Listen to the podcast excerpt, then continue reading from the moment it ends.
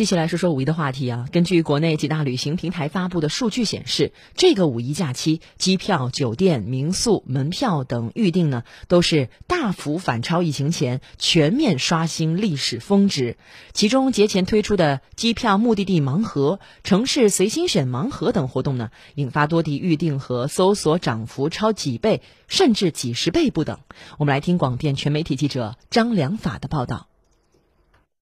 施明戴女士是一名旅游爱好者，最近一家线上旅游公司推出的机票盲盒活动让她很动心。它是六十六块钱，反正都很随机，有抢到那个潮汕那一边，然后还有就比较近的地方，我觉得价格吸引力是最大的。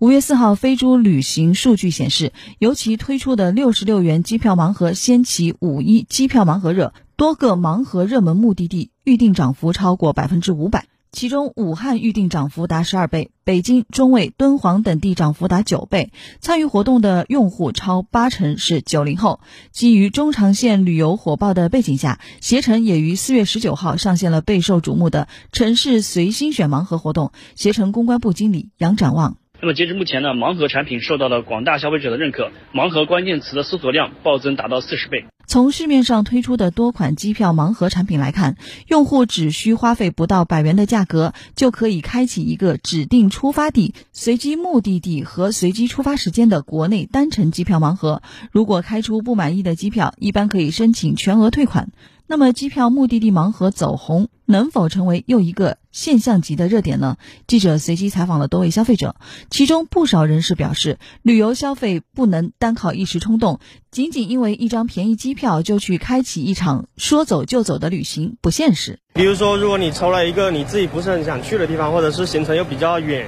那可能这一次旅行就不是特别的舒服，就可能会感觉比较折腾吧。我就感觉有些时间也不是太好。然后回来的那个机票的话，不是还得自己去那个买那个吗？那我们会更加倾向于就是自己想去哪个地方再安排行程这样子。还有的消费者实地参与后发现，一些旅行公司把一些比较冷门的线路的机票装入盲盒中销售，实际上就是在低价清理库存机票。对于消费者来说，并没有得到多少实惠。抽那个机票盲盒，但是就